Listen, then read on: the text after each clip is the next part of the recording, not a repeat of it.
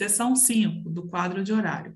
Artigo 74. O horário de trabalho será anotado em registro de empregados. Parágrafo 1 revogado pela Lei da Liberdade Econômica em 2019. Parágrafo 2 alterado pela Lei da Liberdade Econômica. Para os estabelecimentos com mais de 20 trabalhadores, será obrigatória a anotação da hora de entrada e de saída em registro manual, mecânico ou eletrônico, conforme instruções expedidas pela Secretaria Especial de Previdência e Trabalho do Ministério da Economia, permitida a pré-assinalação do período de repouso, então, tivemos muitas mudanças aqui. Parágrafo 3. Se o trabalho for executado fora do estabelecimento, o horário dos empregados constará do registro manual, mecânico ou eletrônico em seu poder, sem prejuízo do que dispõe o caput deste artigo. Parágrafo 4. Fica permitida a utilização de registro de ponto por exceção à jornada regular de trabalho mediante acordo individual escrito, convenção coletiva ou acordo coletivo de trabalho.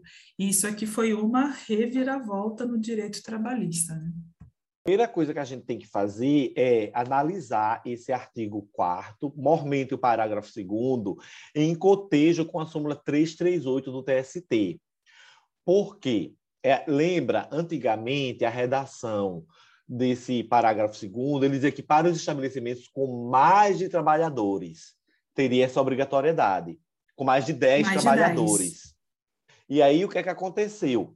A, a, houve a inovação e agora essa obrigatoriedade de anotação da hora de entrada e saída, quer em registro manual, mecânico ou eletrônico, com supedâneo na, na, nas instruções expedidas pela Secretaria especial da Previdência e Trabalho do Ministério da Economia é para as empresas com mais de 20 empregados. Abaixo de 20 empregados é dispensada essa formalidade, ok? Mas a súmula número 338, ela diz o seguinte, inciso 1, é ônus do empregador, que conta com mais de 10 empregados, o registro da jornada de trabalho na forma do artigo 74, parágrafo 2 A não apresentação justificada dos controles de frequência gera presunção relativa da veracidade de trabalho, a qual pode ser lidida em prova em contrário. Nessa situação específica, Maria, entendo eu que a súmula deve ser analisada à luz da nova redação. Porque se a redação diz que essa obrigatoriedade é para as empresas com mais de 20 empregados. Então, esse ônus do empregador continua a viger, porém, para as empresas com mais de 20 empregados. Okay? O inciso 2 da súmula, diz, sim, e é uma presunção relativa, né? porque ele pode, ela, essa presunção pode ser provada por qualquer outra prova eh, em contrário. Inciso 2. A questão é que, mesmo com menos de 20, se o empregado diz que não tem, por exemplo, intervalo intra-jornada, como é que o empregador de cinco trabalhadores vai provar na Justiça do Trabalho que ele tinha? Então, a preocupação Aí, é a mesma, de botar é. o empregado para fora da loja para que ele tenha intervalo interjornada, para depois não chamar o vizinho e dizer assim, não, ela não saia da loja, era o dia inteiro lá dentro o que é que eu, o que é que eu trabalharia aí? Bom, se o empregador tem mais de 20 empregados, tranquila a questão da distribuição do ônus da prova, é dele. Se o empregador tem menos de 20, aí o ônus não é dele, é do empregado. Então, suponhamos que o empregado leve no processo de rito ordinário três testemunhas e as três digam, não, ele ficava dentro da loja, ele não tinha. E o empregador leve também três testemunhas que diga tinha sim, a gente tem. E aí ficou a prova partida.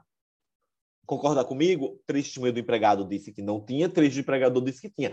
Aí o, empre... o, o, ao juízo incumbe julgar com a regra de experiência máxima, dizendo o seguinte: em questão de prova partida, o que é que como é que se deve julgar? Em desfavor daquele que tem o ônus da prova na questão. Neste caso, infelizmente, em desfavor do empregado. Porque o empregador tem menos de 20.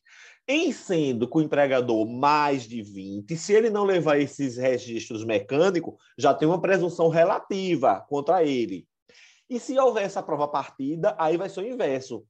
Vai jogar, julgar em desfavor do empregador por duas questões. Primeiro, que ele descumpriu um ônus obrigatório dele, que seria ter o registro mecânico e não juntou. E segundo, porque as provas ficaram partidas, orais, e aí não vai ser nem questão de prova partida, ele tem duas provas contra ele. Né? Então, eu anulo as provas orais e julgo com base no que determina a lei, que ele descumpriu uma regra é, específica desse ponto por exceção, que é exatamente a jornada britânica que antes era proibida, né? E era inidônea. Então, agora, o que, que esse parágrafo quarto diz? Olha, vamos considerar que todo dia a pessoa entrou e saiu no mesmo horário? Considerando lá os cinco minutinhos de, de diferença, né? Que não pode passar de dez, tá? Ok. Agora, se tiver algo além disso, aí sim, ela registra. É isso que esse, esse ponto por exceção quer dizer, né? O, o, eu trouxe o que era extraordinário para virar ordinário. E o que era ordinário para virar extraordinário. Das penalidades. Seção 5 das penalidades. Artigo 75. Os infratores dos dispositivos do presente capítulo incorrerão na multa de 50 mil cruzeiros segundo a natureza da infração, sua extensão e a intenção de quem a praticou, aplicada em dobro no caso de reincidência e oposição à fiscalização ou desacato à autoridade. Parágrafo único. São competentes para impor penalidades no Distrito Federal, a autoridade de primeira instância do Departamento Nacional do Trabalho e nos estados e no território do Acre, as autoridades regionais do Ministério do Trabalho, Indústria e Comércio estado do Acre já não é território desde a Constituição de 88, minha gente. Queria só fazer uma correção antes da gente concluir, que eu disse que ao bancário foi estendida aquela questão, artigo 72, lembra? Da CLT, que diz assim, ó, nos serviços permanentes de mecanografia, datilografia, escrituração ou cálculo, a cada período de 90 minutos de trabalho consecutivo, corresponderá um repouso de 10 minutos não deduzido da duração normal do trabalho. De fato, foi estendido aos bancários, Maria, tal direito, mas não 10 minutos a cada 90. Aos bancários, exatamente pela força do sindicato dos bancários, foi estendido 10 minutos a cada 50. E isso vai estar é, es, é, explícito na NR número 17, a norma regulamentar número 17, que ela prevê claramente assim, ó, a NR 17 prevê intervalo de 10 minutos a cada 50 minutos. As decisões consideram 10 minutos a cada 50 minutos e não 10 minutos a cada 90 minutos, consoante o artigo 72. As posições são divergentes a respeito do caixa bancário não ter ou não intervalo ao digitador. No, no TST, a primeira corrente é a que sim, sétima turma, a segunda corrente é que não, informativo número 152, SDBI. E a terceira corrente, que é que finalmente está prevalecendo, é aqui sim, com a norma regulamentar ITAC, SDBI 1 do TST informativo 154. Então, hoje, aos caixas bancários, prevalece no TST, ainda que haja divergência, que eles têm direito de descanso de 10 minutos a cada 50 consecutivos de trabalho, ok? Capítulo 2A do teletrabalho, capítulo incluído pela Lei 13467 de 2017, Reforma Trabalhista. Artigo 75A. A prestação de serviços pelo empregado em regime de teletrabalho observará o disposto neste artigo.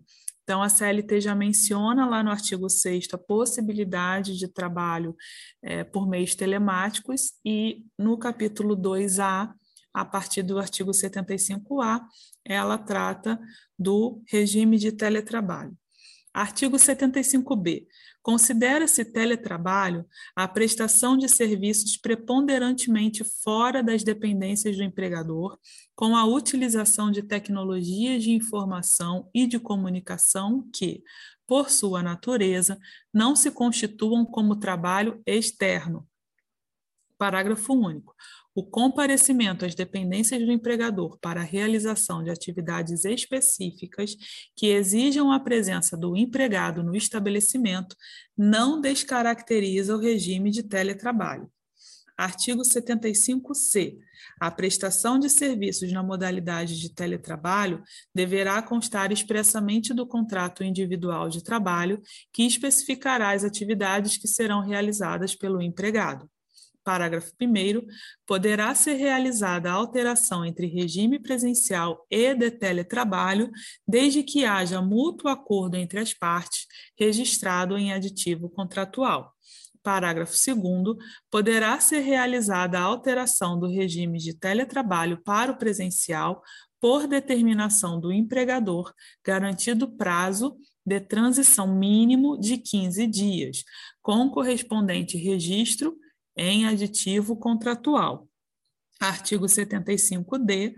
As disposições relativas à responsabilidade pela aquisição, manutenção ou fornecimento dos equipamentos tecnológicos e da infraestrutura necessária e adequada à prestação do trabalho remoto, bem como ao reembolso de despesas arcadas pelo empregado, serão previstas em contrato escrito. Parágrafo único. As utilidades mencionadas no caput deste artigo não integram a remuneração do empregado.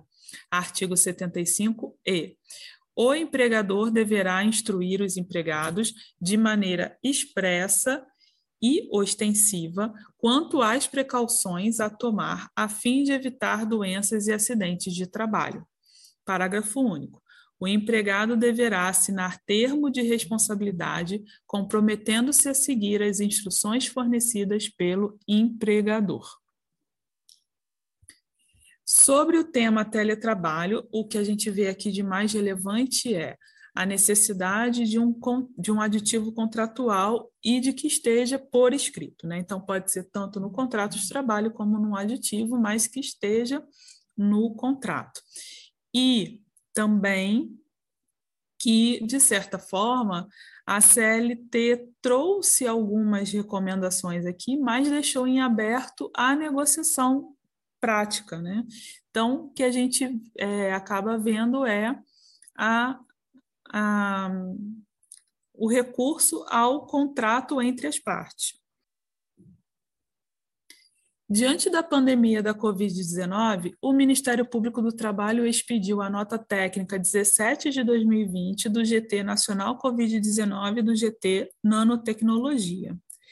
Essa nota técnica é para atu a, é, orientar a atuação de trabalhadores em trabalho remoto ou home office. Recomendo a leitura diante da pandemia, mais do que necessário a gente entender e analisar com profundidade essa nota técnica, e aí só vou ressaltar aqui algumas recomendações. Então, a questão da ética digital é, no relacionamento com os trabalhadores e trabalhadoras, preservando o espaço de autonomia para a realização quanto às escolhas relacionadas à intimidade, privacidade, segurança pessoal e familiar, porque acaba sendo acaba sendo uma exposição do seu espaço privado. Se o trabalhador está na sua residência. Nas questões relativas à pandemia, a premissa é que eles estão na sua residência por não poder realmente é, transitar, né? Aí, o 2, regular a prestação de serviços em, em regime de teletrabalho por meio de contrato aditivo por escrito, tratando de forma específica duração do contrato, responsabilidade e a infraestrutura para o trabalho remoto bem como reembolso de despesas nos termos da legislação trabalhista aplicável à administração pública e limitações de órgãos de controle, porque no caso aqui se aplica a qualquer empregado, né? O teletrabalho exige necessariamente adaptação e treinamento principal e complementar necessário, incluindo qualificação e motivação das pessoas, de forma a sejam atingidos níveis adequados de segurança e higiene. Então, treinamento no uso também do posicionamento do empregado quanto a, por exemplo, a forma de se sentar perante o computador, a forma de manter a postura e de não ter problemas de coluna pelo excesso de tempo sentado, por exemplo. Né? Então, no 3 fala os parâmetros da ergonomia, condições físicas ou cognitivas de trabalho, mobiliário e equipamentos de trabalho, postura física, conexão com a rede, questões também de internet, né? o design das plataformas de trabalho online. Então, todo esse, tudo isso precisa de treinamento e acompanhamento do empregador organização do trabalho, conteúdo das tarefas, as exigências de tempo, ritmo de atividade, relações interpessoais, então as questões do ambiente digital, como que as tarefas vão ser executadas, como que vai funcionar o fluxo de trabalho, a aplicação da NR17, o apoio tecnológico, orientação técnica, capacitação, então, são 11 páginas aqui a nota técnica com bastante conteúdo bem importante. É, foi publicada no dia 10 de setembro de 2020.